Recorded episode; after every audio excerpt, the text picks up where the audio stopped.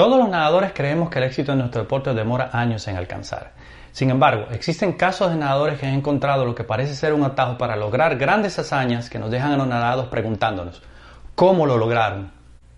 Hola, soy Tomás Bisono, nadador máster número uno en el estilo espalda, entrenador internacional certificado y anfitrión de este, tu podcast, Sumergidos en la Natación.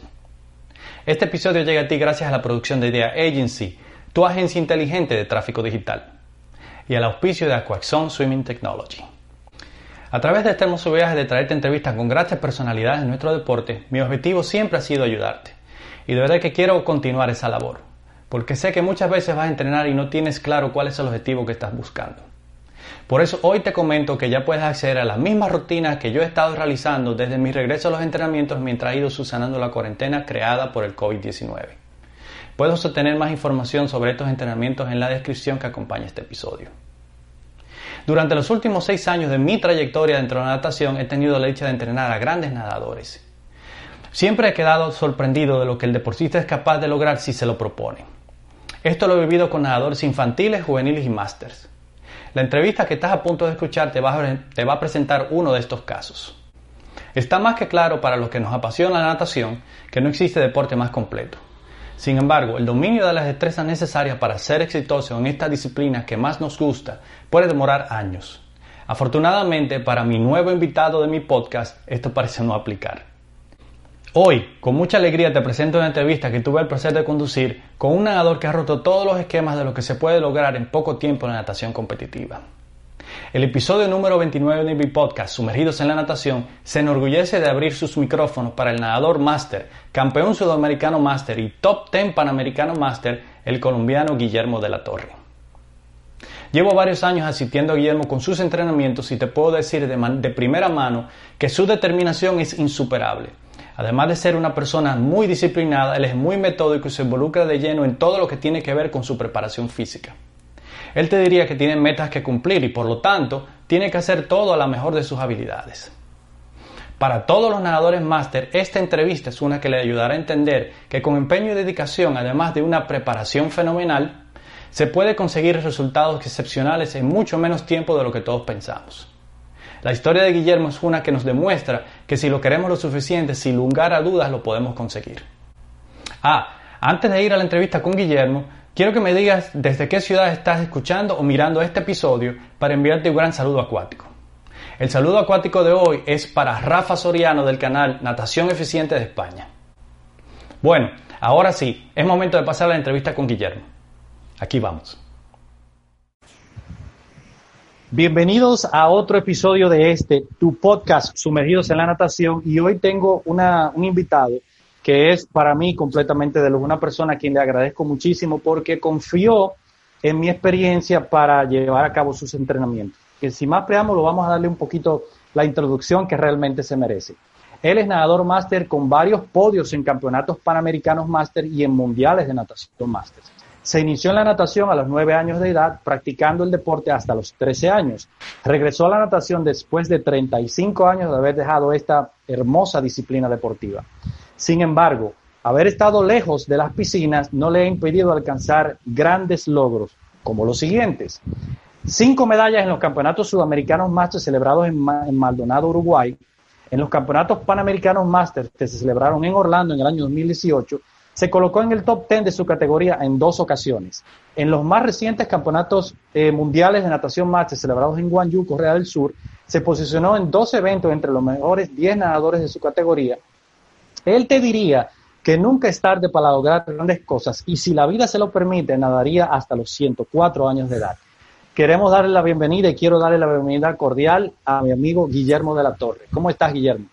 Muy bien, Tomás. Muchísimas gracias por esta invitación. Muchas gracias. Como no, realmente el honor es mío y creo que lo primero que debemos empezar a hablar es, eh, recuerdo que empezamos a entrenar a raíz de todo este tema de la pandemia y ahora Usted estuvo en una localidad en Colombia, ahora está en otra, ¿no? Ahorita se encuentra en, creo que Cartagena, ¿no? Estoy en Cartagena en este momento, así es, es parte de lo que nos depara esta nueva realidad, ¿no? De poder trabajar desde diferentes lugares. Entonces estoy justamente aquí en Cartagena porque estoy pensando que van a abrir las piscinas antes en Cartagena de lo que lo van a hacer en Bogotá, que es donde vivo normalmente. Claro, o sea, que eh, interesante ese comentario porque realmente como que usted está buscando la manera de cómo regresar lo antes posible a los entrenamientos, ¿no? Que, que, que habíamos empezado y que íbamos súper bien, estaba muy, muy contento, muy animado de la evolución que estaba teniendo en los entrenamientos. Obviamente, al haber ya tenido un proceso empezado, esa readquisición de condiciones no va a ser tan, eh, digamos, aparatosa como, como pudo haber sido si no hubiéramos hecho esa, ese trabajo.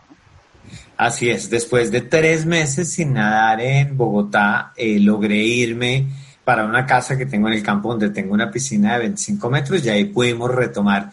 Y como bien lo dices, fue difícil porque es que la verdad después de 10 años de estar nadando sin parar, cuando paras por tres meses, pues cuesta muchísimo reiniciar, pero creo que volvimos a coger la condición relativamente rápido y espero que ahorita vaya a ser lo mismo. Claro, sí, yo recuerdo y creo que se lo comenté cuando estábamos en ese proceso de que íbamos a reiniciar, como que lo tomáramos con calma, que para que no hubiera como un, agotamiento que inclusive para mí era un agotamiento medio extraño cuando inicié, que era el que yo no sentí, no me sentía físicamente agotado, pero como que los movimientos no me salían con esa precisión que normalmente uno sale. Entonces uno, uno empieza a investigar, empieza a hablar con otros entrenadores más, con, con más conocimiento y empezamos a enterarnos que tiene mucho que ver con el sistema nervioso. Usted más o menos tuvo esa experiencia, una experiencia similar, ¿cómo fue y cómo sintió esa evolución esas primeras semanas? Sí, es ese eh, agotamiento como psicológico, ¿no? Más que el físico. Y era como la dificultad de sacar los brazos del agua, de dar las vueltas, de empecé a como tomarme los tiempos de lo que normalmente hago en un entrenamiento en cada 100 o en cada 50 y veía que no llegaba y que estaba lejos.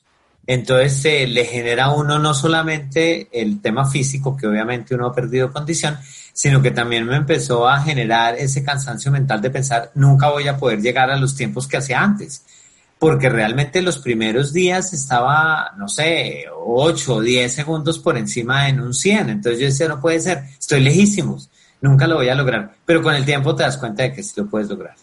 Seguro, seguro. E inclusive e, es, es hasta un poco traumático uno ver que, entre comillas, está tan lento. Por eso creo que el, el, la idea era olvidarnos un poquito del cronómetro para, para concentrarnos básicamente en, nadar mejor. Y lo mismo he hecho básicamente con, con, los, otros, con los otros atletas que, tengo la dicha de entrenarnos. Le, le he dicho con mucha, eh, digamos, autoridad, pero también con, con, para que se sientan cómodos, de que nos olvidemos por ahora del cronómetro. Y hay nadadores que tienen más o menos tienen ya un poco más, más semanas de lo que usted tenía nadando, porque han continuado, viven en otros países que a lo mejor no, no hay tantas restricciones como Panamá y, el mismo Estados Unidos en Miami. Entonces ellos sí han notado una evolución eh, favorable a raíz de que no tienen que concentrarse tanto de ver el reloj de paso y decir, wow, qué lento estoy. Y nos hemos concentrado en, en lograr eh, nadar con, con, lo, con la mejor fluidez posible, tratar de producir esos mejores movimientos para entonces, una vez pasen esas primeras ocho o diez semanas, dependiendo de la evolución de cada uno, entonces empezar a, trabajar un poco más de intensidad, que era más o menos por el, por el tiempo que íbamos con usted, ¿no? que íbamos ya a empezar a incorporar, inclusive empezamos a incorporar un poquito ya más de intensidad, ¿no? Así es. Y empecé a sentirme muchísimo mejor, mucho más suelto. Empecé a sentir que podía deslizarme en el agua, que podía realmente lograr los movimientos que veníamos eh, llevando antes de suspender los entrenamientos. Entonces creo que es parte de un proceso, pero al final pues uno lo puede, lo puede hacer. Claro, ah, pero usted sabe algo que a mí, a mí me, llama, me, llamó mucho la atención. Eh, siempre me ha llamado mucho la atención. El, los resultados que usted ha logrado eh, en, lo, en la natación máster habiendo dejado el deporte por tanto tiempo. O sea, normalmente lo que, lo que vemos, y, tengo compañeros aquí que han durado muchos, muchos años sin nadar, eh, y, y, aparenta que no pueden, digamos, lograr esa sincronización que viene con un cambio tan, digamos, tan brutal en la parte física, y no estoy diciendo que estén en malas condiciones físicas, sino que al haber dejado el deporte, todavía en una época de adolescencia, ahora como que su cuerpo no termina de adaptarse eh, para lograr unos buenos resultados. Eso, usted en esos comienzos, eh, digamos que sus comienzos en la natación, primero hablen un poquito de cómo fueron sus comienzos en la natación y cómo fue ese retorno después de tanto, tantos años sin nadar. Pues fue interesante. Yo cuando estaba chiquito, como a los 7, 8 años, mis papás compraron una acción de un club eh, en Bogotá que tenía una piscina de 50 metros y me pusieron en clases de natación y terminé en el equipo de natación. Y mis papás terminaron más entusiasmados con la natación de lo que realmente estaba yo. Eran ellos los que me forzaban a ir a los entrenamientos, se emocionaban. Y la verdad, yo como a los 13 años, que desafortunadamente mis papás se separaron, pues eh, dejé de nadar y, y, duré extrañando la natación siempre, pero la verdad yo no sabía que la, natación, la natación máster existía. Y no fue sino hasta los 48 años, cuando eh, trabajando en Costa Rica para una compañía, un compañero me contó que estaba en un equipo de natación y me invitó a ser parte de él, que era el equipo de natación de eh, Frank Ramírez, que es el entrenador de Claudia Paul y que pues allá en Costa Rica hay una cantidad de, digamos, la natación es súper importante. Entonces, accidentalmente como que terminé ahí y yo creo que fue gracias al sentimiento del equipo, eh, volver a sentirme en el agua y obviamente tener unos compañeros y un entrenador bueno, pues terminó motivándome para lograr adquirir una condición que, como tú dices, yo tampoco lo imaginé. O sea, yo después de tanto tiempo, nunca imaginé poder llegar a, lograr tantas cosas como las que he podido lograr. Claro, Frank, yo tuve la, dicha de conocerlo, eh, en, de personalmente conversar con él en Orlando en el 2018. Eh, recuerdo haberlo, que la manera que lo distinguiera, porque estaba hablando con Claudia, que a quien usted tuvo el placer de, de conocer en Costa Rica, entrenar con ella y todo. Conversé con él de, una manera muy cándida, evidentemente como si cualquier persona que se acerque al entrenador y dice, coach, ¿cómo está? ¿No? Sin, absolutamente esperar nada a cambio. Él fue muy, muy eh, gentil conmigo.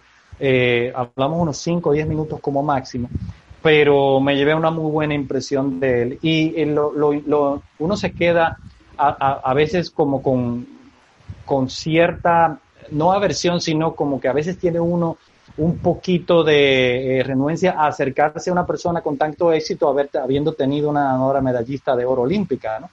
Y, y, esa experiencia con Fran y esa, y esa amistad que se desarrolló entre ustedes y también con Claudio, ¿cómo, cómo, cómo lo hizo sentir? O sea, ¿cómo, ¿cómo realmente es entrenar con una nadadora que fue nadadora medallista de oro eh, en la misma piscina? Increíble, es absolutamente una sensación impresionante. Y Frank nos organizaba por carriles. Los más rápidos eran los que estaban en los carriles cerca a Claudia o en el carril con Claudia y los más lentos pues los dejaba mm, obviamente en los carriles un poco más alejados. Para mí no solamente fue un reto y una experiencia súper interesante entrenar con Frank y Claudia, sino que además fue también muy interesante ver cómo me iba acercando a los carriles en donde nadaban los rápidos y cómo Frank empezó a confiar en mí, porque yo creo que la primera vez que me vio dijo, pues este señor pues muy buenas intenciones, pero vamos a ver, pero realmente es un muy buen entrenador y él mismo me metía en las competencias, él decidía qué era lo que yo tenía que, en qué tenía que competir. Y entonces eso me hizo, pues me generó una, una sensación espectacular de, de, bienestar y de posibilidad y, de sentir que siempre se puede, que nunca es tarde. Claro, pues ya Perdóname que me voy a acercar aquí un poquito a la luz para prenderla porque veo que se me está haciendo de noche. Ya. No hay ningún problema, no hay ningún problema. Creo que me ya mejoró bastante. Listo. Perfecto. Claro. Y, y, mira, yo, yo he tenido la oportunidad de ir a Costa Rica eh, con relación a, o sea, eh, relacionado a mi trabajo como entrenador. He estado en, con, con los amigos de Crawl Swimming, que una de las academias queda muy cerca de, de H2O, que es la academia de Claudia. No he tenido la oportunidad de estar dentro de la academia, pero sí más o menos sé dónde, dónde, dónde está localizada.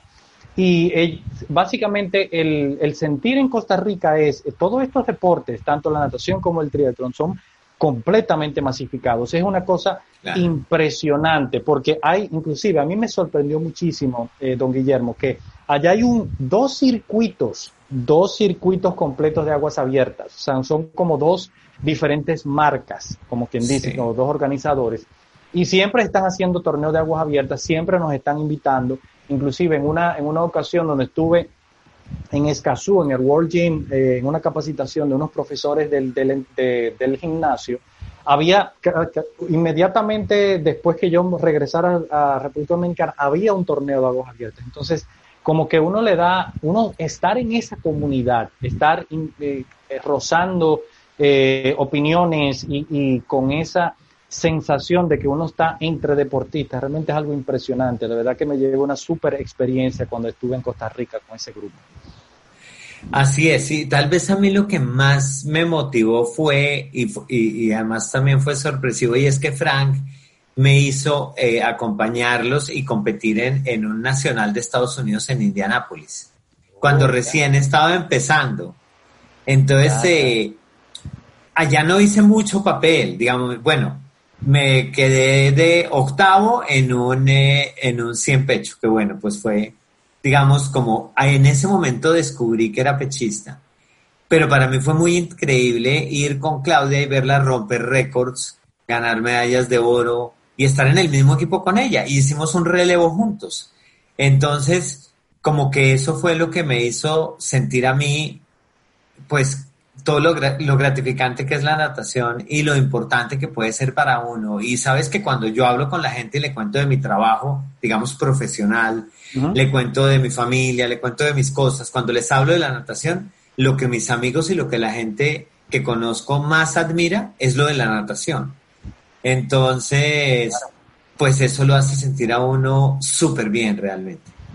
Bueno, pero al fin y al cabo, y, no es muy diferente a lo que a, lo que vivimos los deportistas máster, porque no solamente es el hecho de que tenemos que encontrar el espacio para tener, hacer un buen entrenamiento, sino es que todo el mundo está muy consciente de que la natación es un deporte muy exigente y que requiere de mucha disciplina y que hay que, a diferencia de muchos otros métodos, digamos, de ejercitarse, hay que tomar en cuenta de que no solamente levantarse, no solamente alimentarse bien, sino desplazarse y después de desplazarse, entonces tal vez eh, iniciar su jornada laboral inmediatamente. Entonces nuestros días regularmente empiezan muy, muy temprano y se extienden, dependiendo de nuestra, nuestra carrera profesional, se extienden hasta muy tarde. Entonces es como quien dice, wow, de verdad que tiene mucho mérito una persona que tiene una carrera profesional, por ejemplo en el caso suyo, una carrera eh, profesional de mucha trayectoria y también encuentra el tiempo para prepararse correctamente y lograr los logros que ha alcanzado hasta este momento en la natación más. Así es, y yo creo que al final del día, pues el secreto es persistir, es no darse por vencido, es disfrutar. Eh, no es solamente ir a una competencia a ganar, sino es ir a una competencia a, exigirse uno como nadador, pero sin importar en qué puesto quede, lo importante es sentir que uno va mejorando, sobre todo que se siente bien, que se siente acompañado por un equipo, que siente que está haciendo algo que le beneficia físicamente y mentalmente. Y, y sabes que yo pienso que cuando se acabe el trabajo y uno se retira y se jubila, cuando las personas que tienen hijos, los hijos se les van, pues qué mejor que tener algo como la natación, en donde uno puede estar, como te decía, hasta los 104 años, es decir, eh, entonces es para siempre y eso es muy gratificante.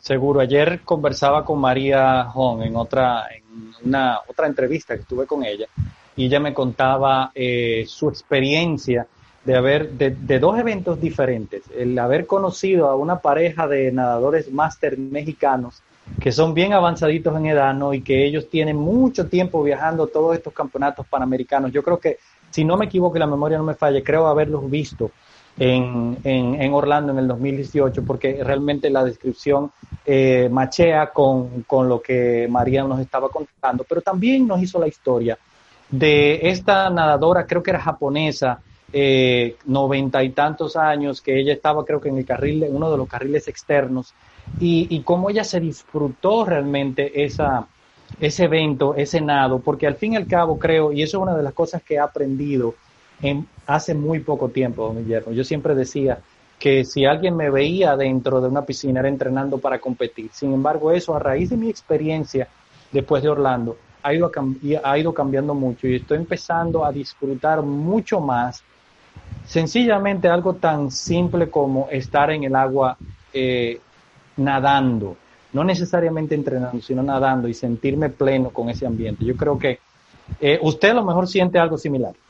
Sí, totalmente. Y cuando veo además las competencias de los nadadores élite, uno se da cuenta de que normalmente también los que ganan son los que más disfrutan, son los que se están gozando cada momento en el agua. Y yo personalmente cuando entreno, obviamente siempre entreno tratando de mejorar la técnica, tratando de mejorar el rendimiento, pero sobre todo y también últimamente y posiblemente tenga que ver con esta pandemia y con todo lo que está pasando en el mundo, en que también estoy pensando en que tengo que disfrutar cada momento en el agua y, gozarme cada piscina y gozarme, eh, eh, o sea, disfruta en medio de la exigencia, disfrutar esa exigencia y disfrutar eh, esa sensación que es estar en el agua que es única, ¿no? Claro, yo, yo sí entiendo de que una de las una de las cosas que vamos a sacar como seres humanos de esta, de esta pandemia es entender lo, lo frágil que es la vida, lo importante que es disfrutar cada momento, porque uno siempre dice, bueno, lo mejor fui a, en el caso de que, que, compartimos nosotros en Santa Marta, a lo mejor fui a Santa Marta, no tuve la mejor experiencia por, no por cuestiones de que no me fue bien en la competencia, sino que a lo mejor eh, el, escenario no estaba acorde, pero sin embargo, eh, viéndome al pasado y experimentando lo que hoy en día estamos viviendo, estoy seguro que lo hubiera disfrutado mucho más. No hubiera estado con el chip tan de competidor, sino de buscar más camaradería, aunque me sentí sumamente bienvenido por toda la comunidad de la natación máster en Colombia.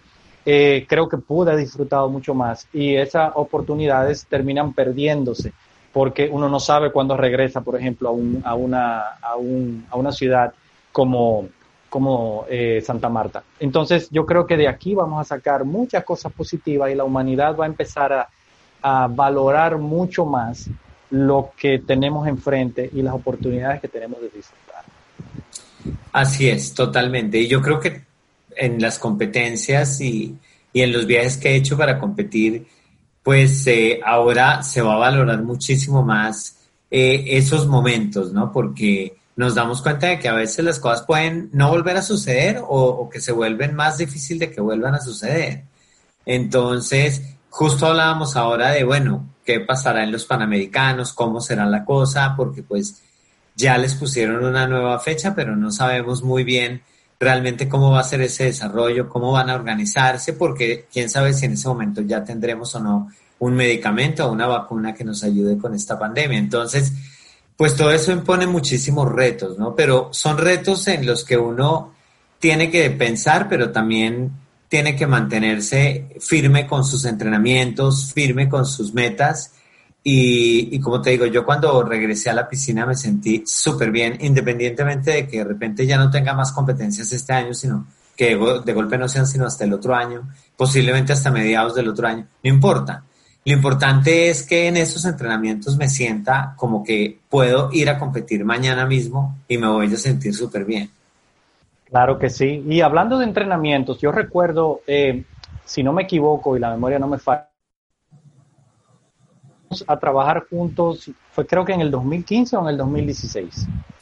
Yo creo que fue como así, en el 2015 o 2016 y fue porque estuve en, en Medellín en una competencia en la que, bueno, primero me descalificaron en el 50 pecho y luego en las demás pruebas me sentí súper mal, rarísimo. Y ahí me acordé de mis entrenamientos con Frank, de la exigencia. Y cuando yo regresé a Colombia, pues me costó, o sea, seguí nadando, pero me costó encontrar como el espacio. Saltaba de un equipo a otro, eh, eh, saltaba de un entrenador a otro, y yo creo que ahí cuando nos encontramos en Medellín y nos conocimos y nos pusimos en contacto y empezamos a entrenar, pues empecé a sentir la diferencia que se hizo absolutamente evidente en el eh, Campeonato Suramericano de Uruguay cuando me gané la medalla de oro en los 800 libres, que para mí fue absolutamente increíble. que era la primera prueba además, y, y no me lo podía creer. De hecho, ayer estaba revisando los tiempos y es increíble. Yo todos los 50 los pasé por, por debajo de 40 segundos consistentemente, ¿no? Y hice el mismo tiempo en todos los 50, evidentemente menos el primero que fue un poco más rápido, pero en general me mantuve muy consistente, muy, muy bien. Y, bueno, el resultado de la prueba pues fue evidente. Entonces, pues realmente el, eh, la cercanía entre el nadador y el entrenador es clave. Entenderse con el entrenador, que lo entienda uno, pues es fundamental, porque si no, pues eh, falta siempre algo, ¿no? Claro, yo sí recuerdo muy bien ese, el proceso que nos llevó, eh, particularmente esas últimas semanas, que inclusive recuerdo un comentario que usted me hizo, de que la fecha venía aproximándose y como que las sensaciones no eran las mejores. Y yo me acuerdo haberle dicho, no se preocupe, que cuando llegue allá al campeonato va a estar a tope.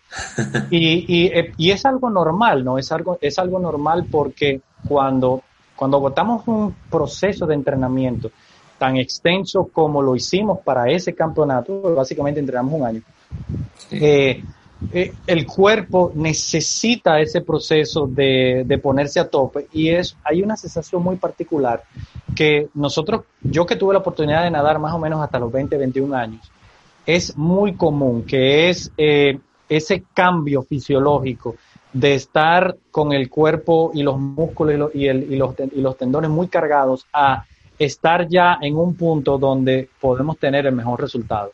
Y eso era parte de lo que estaba sucediendo y no se hicieron esperar los resultados. Inclusive una prueba, no recuerdo, uno de los combinados en el cual usted tuvo también a punto de ganar la de oro y creo que fue por una centésima. Sí, por una centésima, exactamente, el 200 combinado, tal cual. Impresionante. Claro, entonces, ¿qué, diferencia el, el, el, haber competido y haber tenido los resultados que obtuvo en el 2015 en Medellín y un año después, al haber estado asesorado, llevar el plan de entrenamiento que llevamos y todo eso, haber tenido esos resultados sorprendentes. Y yo recuerdo la foto, ¿no? Una foto con un, con un montón de medallas aquí, realmente me sentí sumamente satisfecho, muy alegre también por usted, y eso nos dio, evidentemente, una, una proyección hacia lo que se podía lograr, eh, que eso nos llevó después a unos, eh, a unos, unos panamericanos que también fueron sensacionales, ¿no? que fueron los de Orlando. Exactamente. Y, y, y, y al final en Orlando ya me sentía más confiado, más tranquilo, más seguro de mí mismo. Eh, hice varios récords nacionales, quedé entre los top ten, o sea, súper bien. Y evidentemente eso también me motivó a seguir dándole consistentemente y sobre todo además con una estrategia, porque ahora que hablábamos del 200 combinado, yo me acuerdo muy bien que tú me decías, póngale todo al, al 50 pecho. y, y, así lo hice y por eso el resultado fue tan favorable y, y así lo hemos venido haciendo, ¿no? Ha sido una estrategia, es decir, si voy a nadar un, un 100 eh, pecho, pues entonces hay un momento en que hay que metérsela toda en ese, en ese 100 pecho, ¿no?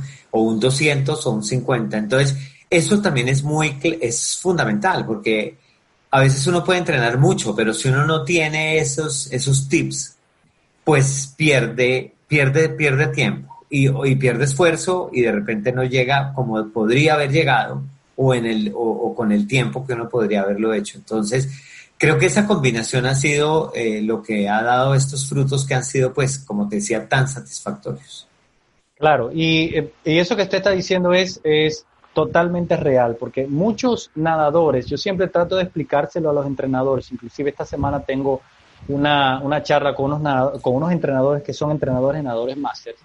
Y el, uno de los puntos que, que voy a enfatizar mucho es que no es solamente el diseño de los entrenamientos, porque usted ha demostrado que es completamente capaz de hacer un entrenamiento por sí solo, pero no es lo mismo cuando, cuando uno va bien guiado y decirle, ok, en esta etapa vamos a trabajar un aspecto que le va a contribuir para la estrategia de carrera real que vamos a llevar en, en el evento. Porque puede, pudo haber sido que, digamos que en lugar de los 200 combinados sean los 200 metros libres, los 200 metros pecho, y usted sea de los nadadores que le conviene arrancar más rápido, porque a lo mejor tiene esa, esa, ese, ese, esa tolerancia para el final de la carrera, o es de los nadadores que les gusta nadar de manera progresiva. Todo eso hay que establecerlo, ¿no? Y, hay que establecerlo para cada una de las pruebas. Y yo creo que a raíz de esas, de todos esos ensayos que hacíamos y de todas esas tomas de tiempo, establecimos muy claramente cómo se iban a hacer los diferentes eventos y eso,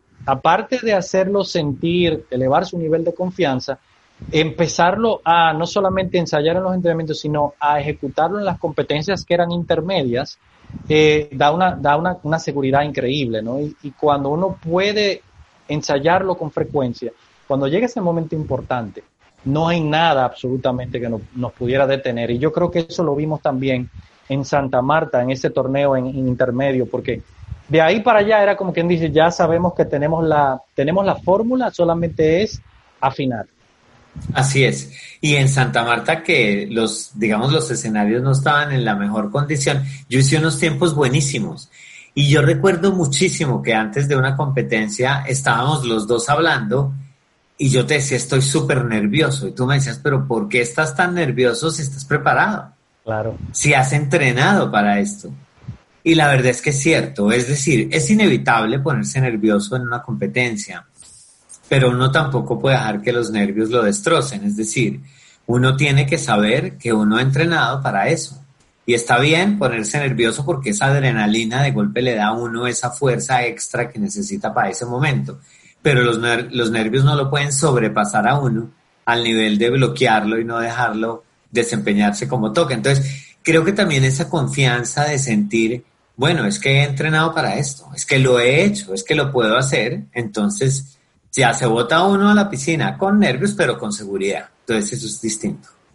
Totalmente. Y, y es algo que muchos, muchos nadadores fallamos mucho. Hay un aspecto que yo he tenido la, la oportunidad de trabajar con nadadores, tanto adultos como jóvenes, que es algo que llamamos en la psicología deportiva la reversibilidad. La reversibilidad es algo tan sencillo como cuando tenemos una mala carrera nos quedamos pensando, que por qué esto me pasó a mí, que mira, que si hubiera hecho esto mejor, que a lo mejor hubiera bajado. Entonces nos quedamos con esa idea tan grabada en la mente que nos olvidamos de que tenemos más oportunidades más adelante o tenemos otros eventos que competir en esa misma competencia y nos y al estar pensando tanto en que lo hicimos tan mal o lo hicimos para nosotros lo hicimos tan mal, entonces básicamente toda esa performance se cae en el resto de la competencia y muchos nadadores pecamos de eso, o sea, eh, eh, nos quitamos toda oportunidad de tener éxito en otras pruebas, sencillamente porque tuvimos un mal desempeño en una. Y eso,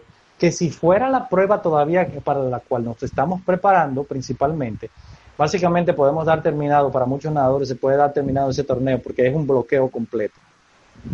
Es verdad, es, es, es que además hay uno tiene que hacer como un llamado también a la realidad, es decir, uno tiene que estar consciente de que uno puede ser bueno y nadar muy bien y estar muy entrenados, muy entrenado, pero va a haber otros que también están igualmente bien, igualmente entrenados y que pueden ser mejores que uno. Entonces también uno tiene que entender que si uno no le va bien en una prueba o que si uno falla porque se votó tarde o porque hizo la vuelta lento o por lo que fuera, pues eso no es un motivo para que le vaya uno mal en el resto de las pruebas. Pero es cierto, uno ve mucho a los nadadores y particularmente en estas competencias internacionales que son tan exigentes. Y, lo, y me ha pasado con compañeros míos que veo que llegan muy emocionados a las competencias, pero si no les va bien en la primera o en la segunda prueba, como que se desinflan, como que se deprimen y, y el resto del campeonato ya sienten que, que todo salió mal, ¿no? Y no piensan en que es que también hay otros competidores que son muy buenos y que incluso pues han nadado igual o pueden nadar mejor que uno incluso. Entonces, pues yo creo que es eso, ¿no? Es, es que el tema mental va muy de la mano del tema físico. Creo que tienen que ser complementarios. Totalmente. y, hay otro punto importante que hay que tomar en cuenta en la natación máster, que, y, dando un ejemplo de cuando yo me reinicié en máster, que fue en el año 2005, cuando fueron los primeros panamericanos eh, máster eh, que fueron aquí en Santo Domingo, todo venía desarrollándose, eh, había una, un, torneo que se era como el, Laticar, que era, un, era como un, un, panamericano, pero con otro nombre por completo. La UANA toma en control en, en esa época y hacemos el panamericano aquí por primera vez, o el primer panamericano aquí en el 2005. cuando la natación máster en ese momento era muy diferente a lo que es hoy, 15 años después. Porque en aquella época había muchas personas eh, que estaban incursionando en la natación como porque les llamaba la atención, le, daba curiosidad, qué era todo este, eh, esta emoción relacionada con la competencia y cómo yo me sentía realmente en, subirme arriba del bloque para tener, para desarrollar una carrera de natación.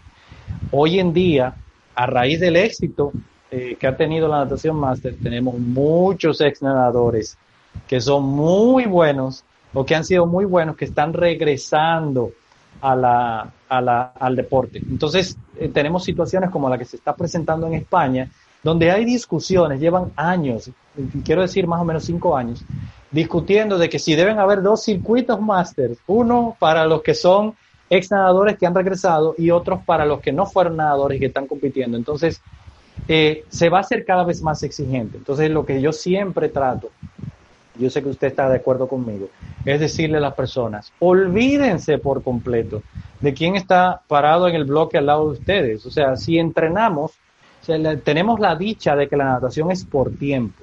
Entonces, si entrenamos para mejorar nuestros tiempos, y eso es lo que logramos, aunque no, no logremos una medalla o, mucho menos, si logramos mejorar los tiempos, realmente es para lo que estamos entrenando. Y si eso trae, y eso, y si eso trae medallas, bueno, bienvenido sea, ¿no? Absolutamente. Yo, por ejemplo, cuando vi, eh, cuando fui al Mundial ahora en Corea el año pasado, y yo vi la lista de los competidores y vi los tiempos eh, yo la verdad dije, no tengo ninguna posibilidad. O sea, esto aquí voy a pasar absolutamente eh, inadvertido y, va a ser una experiencia y un viaje, pero no va a pasar nada. Y de las cinco competencias, haber quedado en cuatro en el top ten, haber logrado un cuarto puesto en el 50 pecho, un quinto puesto en el 100 pecho, pues para mí fue absolutamente increíble. Es decir, codeándome con personas que habían sido seguramente campeones olímpicos o que seguramente habían estado nadando durante muchísimos años sin parar. Y yo aquí, parado, mm, cuando regresé apenas a los 48 años, midiéndome codo a codo con estos personajes, pues mayor satisfacción era imposible tener. Y ahí es donde uno se da cuenta de que si uno persiste, de que si uno es disciplinado, de que si uno eh, le pone como buena energía y positivismo, pues lo puede lograr. Para mí esa experiencia fue impresionante y pienso volver a todos los mundiales y pienso seguir yendo a todas las competencias internacionales, independientemente de que vaya mejor o peor, porque yo siento que para todos siempre hay una oportunidad. Y esa fue la mía. Y seguramente va a haber muchas más. Entonces, pues fue una maravilla, una maravilla. Y fue un reto increíble. Mire, yo creo que todo, todo el mundo que puede tener la oportunidad y que pueda hacer los tiempos de clasificación, que por cierto no son muy exigentes, pero que pueda tener la oportunidad de participar, aunque sea en un mundial de natación, eh, máster, eh, que, que, la tome, porque realmente es, es algo sensacional, es algo sensacional ver personas que han tenido, se han recuperado de condiciones médicas serias, de accidentes, de, de situaciones que en un momento de sus propias vidas, por sus propios testimonios, han parecido que no podían salir de ella y que han y se, y se han repuesto y han logrado eh, llegar a ese bloque ese día. Y para muchas de esas personas es como el, el anhelo, una meta de vida. Llegar y competir en un campeonato mundial como lo fue para una atleta mía paraguaya, eh, Gloria Acevedo, que ella no se lo creía, que estaba allí parada con todas esas, ella le llama monstras, todas esas monstras de la natación mundial de su categoría y, poder compartir piscina y una piscina tan bella y tan preciosa como era la del Campeonato Mundial en Guayú. Entonces, creo que eso es un punto que debemos todos valorar, porque no es solamente ir y, y decir, bueno, estoy nadando en la última serie del mejor hit de mi categoría. No, es tratar de disfrutarse cada uno de esos momentos y poder hacer mucha camaradería con personas que normalmente no conoceríamos si no fuéramos a esos eventos tan importantes. Totalmente, porque además haces amigos de todo el mundo, incluso cuando estás preparándote para la competencia porque llegas unos días antes y entonces entrenas ahí en las piscinas, empiezas a conocer a los nadadores, te vuelves amigo de ellos. Y obviamente si tienes un buen resultado, pues mejor aún, pero claro, lo más importante es esa sensación de poder participar de ese momento que es tan especial en una piscina en donde uno sabe que hace poquitos días pues estaban nadando los nadadores élite, que es una piscina con todas las condiciones y con todas las, las ventajas y la técnica, la tecnología, digamos, para, para poder tener un excelente desempeño, pero además la delicia de caer en esa agua, cuando uno se lanza del carril y cae y se sumerge, y uno siente, estoy metido en la misma piscina donde seguramente estuvo el que se ganó la medalla de oro en las Olimpiadas, el que está a mi lado, el, o sea, es una sensación increíble. Y ver además a la gente en, en las, en las gradas eh, aplaudiendo, gritando, las barras de los países, las banderas, no, es una sensación increíble, independientemente de cómo uno le vaya, como dices tú, hay que vivirla, eh, prepararse para eso, sentirlo, el viaje de ida, la, la ansiedad, el hotel, la Villa Olímpica. O sea, es maravilloso. Las comidas y después las satisfacciones, las fotos que uno le manda a la familia en el país de donde uno es y el regreso a su país en donde todo el mundo queda admirado. Mis amigos son aterrados. Me dicen, no puede ser. Yo les mandaba además la lista con los que yo iba a competir y decían, uy, el único colombiano es Guillermo, es increíble, mire, ya hay un ruso, hay un griego, hay un americano, hay... entonces como que había también un tema de orgullo de país. Entonces era increíble, o sea, yo decía, no puede ser esto que está sintiendo la gente y obviamente lo que uno siente que es espectacular. Y además hay un punto que creo que la tecnología nos da también, don Guillermo, que hoy en día, como los, los campeonatos son televis o sea, pasados por, por streaming, nuestras familias pueden, si, si la hora lo permite, nos pueden ver en vivo para eh, competir allí. Algo que era, es insólito porque hace 15 años eso era inexistente. Entonces nosotros tenemos que contarnos que a lo mejor una persona me grabó, que los celulares en esa época no grababan muy bien, que entonces que la cámara no, no funcionó. Hoy en día estos campeonatos son transmitidos en vivo y lo podemos ver y rever, inclusive las, sus carreras, las carreras suyas de los campeonatos mundiales, podemos ir ahorita a YouTube, encontrar el día, ir a esa carrera y revisarla sin ningún problema como si hubiera, como si hubiera corrido, ocurrido hoy o el día de ayer. Y creo que eso es una ventaja increíble para nuestra familia. Sí, es increíble. Yo me acuerdo que tú me decías que estabas viendo cada una de mis carreras y yo también le escribí a mis amigos, a mi hermana, les decía, bueno, voy a competir a tal hora, entonces va a ser tal hora en Colombia y las veían.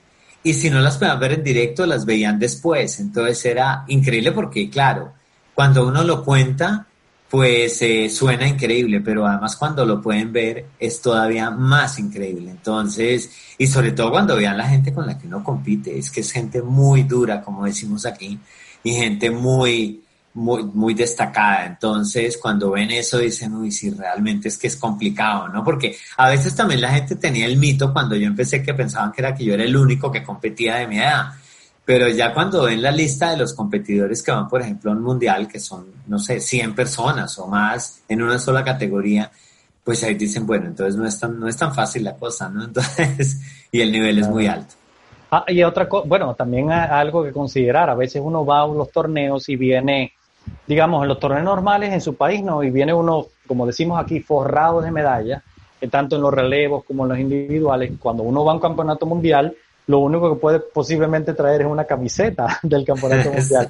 Eh, usted tuvo la, dicha de estar en uno de los podios, evidentemente en varios podios al, estar en el top ten, pero hay muchos nadadores que van y, para agotar, para tener una experiencia positiva, una experiencia de vida, y traen los souvenirs y todo eso, y muchos, muchos, la gran mayoría de los nadadores llegan con souvenirs nada más de esos torneos, y muchas personas no lo entienden, el hecho de que, bueno, pero no que tú eras campeón, Sí, lo que pasa es que uno se está midiendo con otros campeones de otras naciones y, uno lo que busca es estar en un ambiente, un ambiente competitivo para uno cada vez exigirse cada vez más.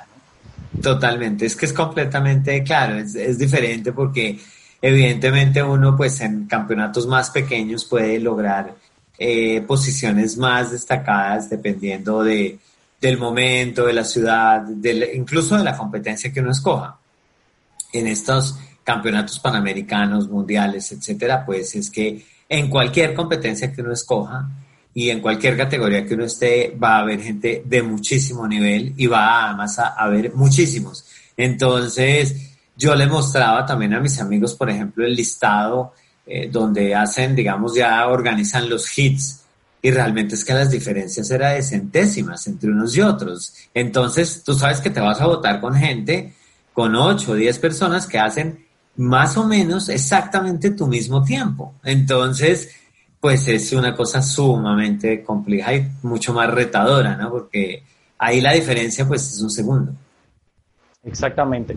Y, y eso va depende mucho de cómo uno también se prepare, porque ya lo discutimos también, de que si yo tengo un buen entrenamiento, lo voy a tratar de, de, manejar de la mejor manera que, que, me haya preparado, ¿no? Si yo tengo unas expectativas que son muy abultadas, puede ser que esa misma animosidad o ese estado de ánimo realmente me haga que, que causar estragos, ¿no? Y yo siempre le digo a los nadadores, o sea, aprovechemos que tenemos torneos locales para pensar y hacer una, un ejercicio mental, que esos torneos locales que son de menos categoría porque no son un campeonato mundial, pensar de que estamos compitiendo contra nadadores de muchísimo más nivel para que nuestro cerebro vaya captando esas señales, se vaya ajustando para que cuando lleguemos a esos campeonatos importantes no, no, no quedarnos deslumbrados por personas que son mucho más rápidas que nosotros, ni mucho menos los escenarios, que muchas veces caemos, sucumbimos a los escenarios más que a las personas. Entonces es importante que todos esos ejercicios, y hablamos en un momento, o mencionó usted, la, el estar completamente preparado, no solamente en físico dentro del agua, físico fuera del agua, pero también a nivel de nutrición a nivel de y a nivel psicológico.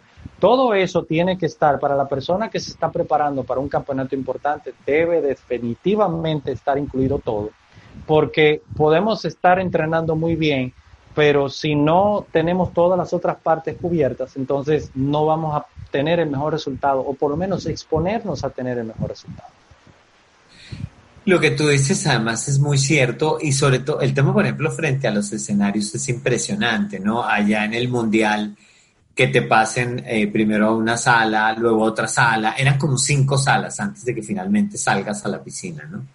Entonces, eh, pues eso te generaba eh, muchísima angustia que si uno no lo sabe manejar, yo me imagino que eso incrementa los nervios y, y al final pues te puede jugar en contra, ¿no? Y el otro tema es el tema de la alimentación, ¿no? De la nutrición. Siempre hablábamos también que hay que seguir comiendo más o menos lo mismo que uno siempre come, ¿no? Eh, hay gente que piensa que uno cambia la dieta drásticamente en las competencias o antes de las competencias y la verdad es que por lo menos en mi caso yo en general como más o menos lo mismo siempre y cuando estoy en competencia pues también evidentemente no voy a comer un plato de comida pesado si tengo una competencia al día siguiente o a un almuerzo muy grande si tengo una competencia en la tarde.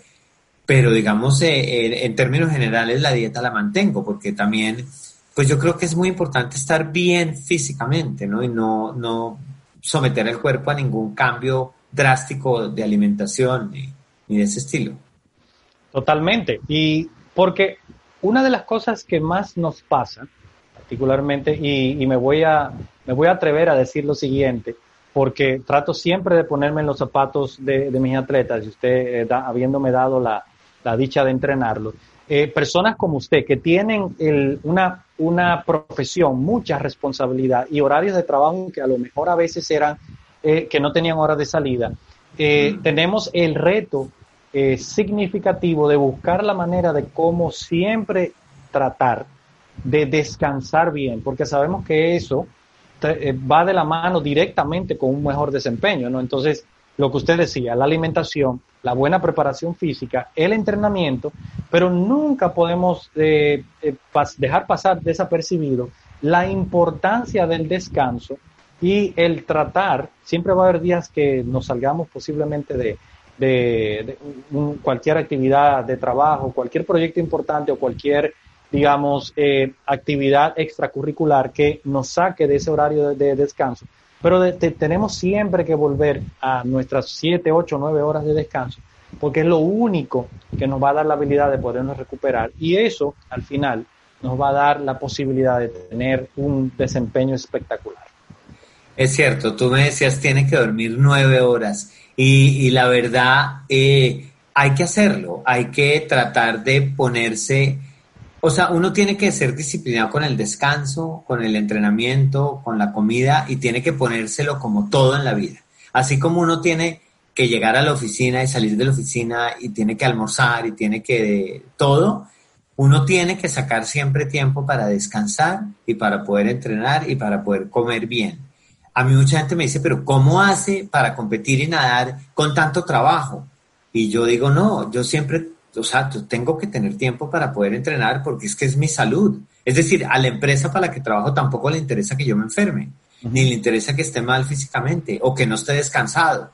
Entonces, así como le dedico una cantidad de horas al trabajo, también tengo que dedicarle una cantidad de horas a mi entrenamiento porque es mi preparación física y tiene que ser igual de prioritario. Entonces, yo lo que hago, por ejemplo, es que no pongo reuniones a las horas en las que yo entreno muy temprano, yo entreno a las cinco y media de la mañana normalmente, pero en Colombia a veces te ponen reuniones a las seis y media de la mañana, cosas de ese estilo. Yo es, ese tipo de reuniones en general trato de no aceptarlas, porque para mí el tiempo del entrenamiento, que es una hora y media más o menos, pues es sagrado y trato de que nada lo interrumpa, así como tengo que dormir o tengo que comer. O sea, yo no dejaría de almorzar por estar trabajando, no dejaría de desayunar, no dejaría de dormir igual no dejo, no dejo de entrenar. Yo creo que hay que poder sacarle el tiempo a todo y eso es clave. Claro, porque la empresa no se va a detener porque, o sea, la empresa no va a tener una debacle, como decimos acá, por, una, por aplazar una reunión un par de horas, ¿no? En lugar de las seis y media, que sea las ocho y media, nueve de la mañana. Entonces, si es, si todo el mundo entendemos eso, entonces hay que darle a cada persona su espacio para que pueda tener actividades extracurriculares, pueda tener una vida personal para poder dar lo mejor posible para su empresa, porque al fin y al cabo lo que la empresa primordialmente quiere es resultados. Y sin un estado físico y un estado psicológico a tope, esos resultados nunca se van a dar. Así es, así es. Y, y, y también es, yo por ejemplo en los viajes de la oficina, viajo persiguiendo piscinas. Yo a donde me toque viajar, averiguo dónde hay una piscina de 25, dónde hay una piscina de 50. Recuerdo que una vez, una vez iba para Chile e hicimos toda una, ruta de cómo iba a ser. Claro, y entonces incluso en los viajes busco la piscina para poder ir a entrenar y he entrenado en piscinas públicas, privadas, de clubes, de, de hoteles, de todo pero me levanto, voy, me voy en bus, en taxi, en bicicleta, como tenga, pero llego a las piscinas y puedo hacer mis entrenamientos. Tan importante eso como saber en qué hotel va a ser la reunión o en dónde es que va a ser la comida con los ah, compañeros de la oficina. Tan importante es averiguar dónde queda la piscina y poder hacer mi rutina como lo otro. Entonces yo creo que, y en las vacaciones igual, a donde voy de vacaciones, averiguo dónde hay una piscina donde pueda ir a nadar. Entonces, también es importante que, uno en la vida sienta que, también tiene esa prioridad, ¿no? Que para uno es, la natación es, es clave, pues como el que corre o el que monta en bicicleta, cuando llega a un sitio mira por dónde puede ir a correr mañana en la mañana, igual nosotros, ¿dónde será que mañana por la mañana puede ir a nadar? Exacto, es parte del estilo de vida y, y, y, vemos cada vez más personas eso, porque en la parte de tanto montar bicicleta y, y como correr eran eh, más tradicional, o sea, había mucho más personas involucradas, pero mientras la gente ha ido eh, metiéndose en la parte del triatlón, que la, natación realmente no es la mayor parte, pero es donde se pierde la, mayor parte de, tiempo en la natación porque la gente no le dedica el tiempo necesario. Pero nosotros que somos nadadores sí estamos buscando siempre la manera, inclusive aquellos nadadores que, están en un lugar que a lo mejor no tienen una piscina cerca, pero tienen el mar enfrente, evidentemente allí están y tengo nadadores que lo han aprovechado así. Y yo creo que es una parte de estar en el estado mental correcto para mantener tu estilo de vida, no independientemente de donde te encuentres, porque no es solamente cuando estás en tu ciudad que tu personalidad lleva de mano la natación. La natación tú la llevas donde sea. Tú vas a ser nadador, sea aquí, sea en China, sea en República Dominicana, sea en Colombia, sea donde sea. Entonces, eh, eh, es, es lógico que nuestra, nuestra mente funcione, donde hay una piscina, lo más cerca, de, lo más cerca posible de donde voy a estar, ¿no? Y lógicamente hoy en día, con, la mismo, con el mismo auge que ha tenido la natación en los últimos 20 años, cada vez hay más sitios donde se puede nadar. Así es, y además uno, eh, o sea, a mí me hace falta el entrenamiento, entonces también me da angustia no entrenar. Entonces cuando sé que voy a pasar una semana sin entrenar, me genera angustia porque digo, estoy perdiendo. O sea, cada día que pierdo entrenamiento siento que estoy perdiendo. me siento como culpable, como que debería estar entrenando. Entonces, pero es rico, es una sensación rica, no es una sensación como que me toca, sino porque me parece rico entrenar y quiero hacerlo. Entonces, también se convierte en una cosa en donde, por ejemplo, esta pandemia y todo esto que nos ha tocado vivir, pues ha impuesto retos en donde nos ha tocado dejar de nadar por periodos que antes nunca habíamos dejado. Eh, pero me imagino que, que, también generará cambios en la forma de entrenar, ¿no? Lo hablábamos que habrá protocolos distintos en piscinas distintas, tocará ver si de repente hay que hacer entrenamientos en menos tiempo eh, o, o, menos días de los que uno entrenaba antes, etcétera, ¿no? Dependerá de los protocolos y de las leyes de cada país, pero lo más importante es que uno sienta que es, que es parte de la vida y que es parte de la rutina diaria. El entrenamiento tiene que ser como lavarse los dientes, es decir, hay que hacerlo. Exactamente, exactamente. Y para muchos de nosotros que estamos, eh, algunos hemos regresado a la piscina, otros no, en el, como en el caso suyo. Eh, para aquellos que están en Colombia, realmente lo, lo, que es igual no es ventaja. O sea, la mayoría de las personas están en la misma condición que usted se encuentra. Aquí en el Caribe, más o menos estamos todos en el mismo sitio. Centroamérica está un poquito más relajado. Pero Sudamérica realmente hay, hay, amigos que están pasando por momentos muy difíciles. Yo estoy para comentarle una, una nadadora en Paraguay, otra nadadora en Paraguay que estoy entrenando, por su rango de edad no le han permitido regresar a la piscina. Entonces está muy concentrada, muy enfocada porque ella también siente una, una responsabilidad importante en mantenerse ejercitada. Está haciendo unos muy buenos entrenamientos fuera del agua y yo creo que eso la va a mantener allá motivada, porque una de las cosas que hemos aprendido, y le hablo por experiencia en esta pandemia, es hemos aprovechado, hemos aprendido a aprovechar más las bondades del entrenamiento físico y eso, al fin y al cabo, aunque no estemos nadando o no hayamos, estado nadando, eh, vamos a poder transferir esa fuerza ganada al agua y eso definitivamente sí nos va a ayudar a retornar o a recuperar más rápido el estado físico. Es cierto, durante los tres primeros meses que estuve sin nadar, en Bogotá estuve haciendo entrenamiento físico y definitivamente me ayudó muchísimo en el retorno. Es diferente cuando uno cae al agua, el ejercicio es muy distinto a cuando uno lo hace en tierra, pero definitivamente hacerlo en tierra ayuda mucho para el regreso al agua. Si no, yo creo que es mucho más complicado, entre otras porque los músculos con relativa facilidad se van atrofiando. Entonces, si uno los mantiene activos, independientemente de si sea en tierra o en agua, pues va a ser más difícil recuperarlos. Eso es, así mismo. Y una, una pregunta que le tengo. Ahora que, bueno, sabemos que en algún momento vamos a, usted va a retornar los entrenamientos y vamos a seguir proyectando eh, su participación en competencias importantes. Ahora, ¿qué, ¿cuáles son esas grandes metas pueden ser de tiempo, pueden ser de salud, que tiene Guillermo de la Torre para los próximos años. Llamémosle un plan de cinco años en la natación. ¿Qué podemos esperar de Guillermo de la Torre? Pues podemos esperar más participa mucha participación en Panamericanos, en Mundiales. Quisiera volver a un campeonato nacional americano que es tan exigente como, como cualquiera de, de los mundiales o de los panamericanos. Eh, y, lo que espero pues es seguir nadando, seguir ganando, especializarme más. Siento que he encontrado mis pruebas en las que mejor me va, entonces lo que quiero es buscar una especialización para perfeccionar cada, perfeccionarme cada vez más en esas pruebas específicas. Creo que el nivel físico hay un momento en que tú llegas a un punto en donde la técnica empieza a jugar un papel crítico entonces, también lo que quiero hacer en estos cinco años es perfeccionar esa técnica para poder lograr el mejor desempeño. Pero lo más importante es que en estos cinco años voy a seguir con el mismo entusiasmo y con la misma alegría con la que me disfruto este deporte.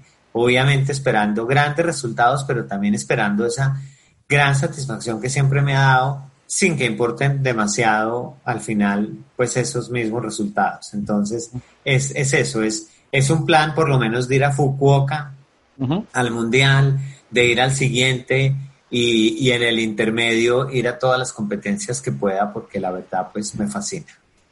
Fantástico. Y usted sabe que tomándole la palabra sobre ese tema de la técnica, a raíz de la misma pandemia, yo siempre, siempre he querido dedicarle un poquito más de tiempo a una prueba que usted, usted y yo valoramos mucho, que son los 200 metros libres. Eh, yo, al ser espaldista toda mi vida, eh, la espalda para mí es, como le decimos, es mi niña. Sin embargo, una de las pruebas que más me llama la atención es el 200 libre. Y desde que tengo 14 años nunca he dado con ese, esa ejecución perfecta de esa prueba. Y yo dije, ok, perfecto, tenemos pandemia, no vamos a tener panamericanos, posiblemente se, se, se pospongan los, los campeonatos mundiales. Vamos a dedicarle el tiempo a ver qué es lo que estamos haciendo mal en la técnica de libre y vamos a cambiar unas cosas para poder llegar a ese próximo nivel, de tal vez colocarnos en un top 10, en un campeonato mundial, tal vez en un podio, en un campeonato panamericano, en una prueba que no son necesariamente las mías, para, para acompañar a mi amigo Guillermo de la Torre en varios podios en diferentes pruebas.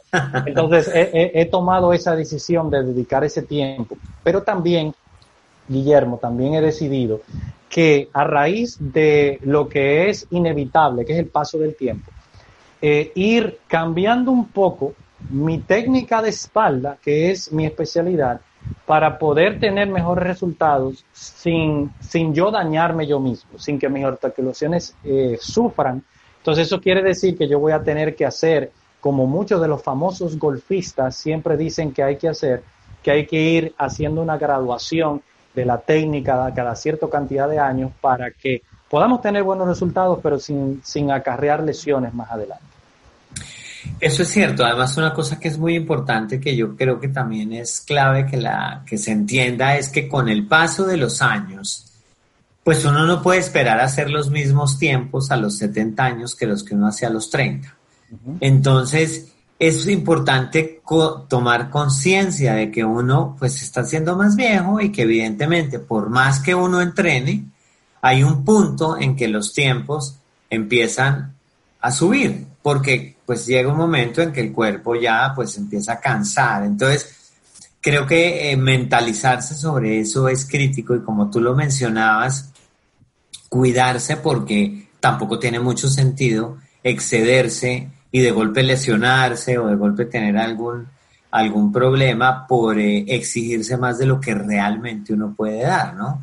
Entonces, eh, ahí, ahí hay que tener un balance, un balance justo. Claro, claro. Qué bueno, qué bueno que, que coincidimos en ese punto. Qué bueno que tenemos muchísimos años más de Guillermo de la Torre por delante. Realmente espero poder estar, por lo menos participar, no solo de las competencias junto con usted, poderlo seguir ayudando, poder seguir eh, siendo parte de esa evolución como nadador máster. De verdad que le deseo todos los éxitos del mundo. Le agradezco muchísimo. No se imagina lo agradecido que estoy por haber aceptado la invitación de estar presente conmigo y con nosotros en este, en este episodio. Y estoy seguro de que, de que vamos a tener muchísimas otras más oportunidades de escuchar eh, sobre los grandes logros de Guillermo de la Torre y de todas, todas esas grandes hazañas que vienen en el futuro. Muchas gracias, Tomás. Gracias a ti. Has sacado lo mejor que hay en mí en este, en este tema de la natación que te cuento que ha cambiado mi vida. Entonces, Gracias por entrenarme, gracias por lograr esos resultados y, vamos para adelante. Va, vienen muchas cosas, como tú dices, la mitad de la vida por delante para seguir compitiendo. Y si llegamos a los 104 y estamos bien, pues que hagan la categoría de 105 a 109, que ahí estaremos también. Claro, claro, claro. esperemos estar todos ahí. Bueno, don Guillermo, muchísimas gracias de nuevo. Que tenga una muy feliz noche y que, y que bueno, que muy pronto ya regrese a las piscinas para que sigamos entrenando y, que, y empezar a preparar esos grandes campeonatos del, de los próximos meses. Así será. Me encanta verte y gracias por todo. Igualmente. Hasta luego. Muchas gracias. Hasta luego. Gracias. Desde la primera vez que coincidí con Guillermo en una clínica de natación impartiendo en Bogotá, Colombia, por el medallista de oro olímpico estadounidense Anthony Irving, quedé sorprendido de su historia de éxito. La magnitud de sus logros es impresionante, en especial después de haber regresado a la natación, a la natación carreras después de 35 años de estar alejado de las piscinas. La experiencia que Guillermo nos cuenta en esta fabulosa plática es un ejemplo de vida, de persistencia en la persecución de grandes hazañas que cada vez se hacen más retadoras por el crecimiento que continúa teniendo la natación máster a nivel mundial. Guillermo, muchas gracias por contarnos tu historia y por mostrarnos con el ejemplo el dicho, el dicho de si se quiere se puede. Estoy seguro de que vendrán muchos éxitos más para Guillermo, entre los cuales me atrevo a asumir que se encuentra su colocación entre los mejores 10 nadadores de su categoría en el ranking mundial máster de la FINA. Si quieres seguir escuchando casos de éxitos sorprendentes como el de Guillermo, suscríbete hoy mismo a este podcast. Al hacerlo recibirás una notificación cada vez que cuelgue un nuevo episodio. Mi compromiso con la natación de nuestra región es total. Por eso seguiré coproduciendo este espacio para que tú y toda la natación latinoamericana tengan un mejor futuro, uno que nos lleve al lugar que nos merecemos en la natación mundial. Es con mucho orgullo que producimos este programa. Sin embargo, eres tú quien nos inyecta la energía necesaria para continuar esta labor de beneficio para toda la natación de habla hispana. Sin ese pulso que nos das, sería imposible presentarte invitados de la categoría como el próximo que conocerás en el siguiente episodio de este, tu podcast, Sumergidos en la Natación.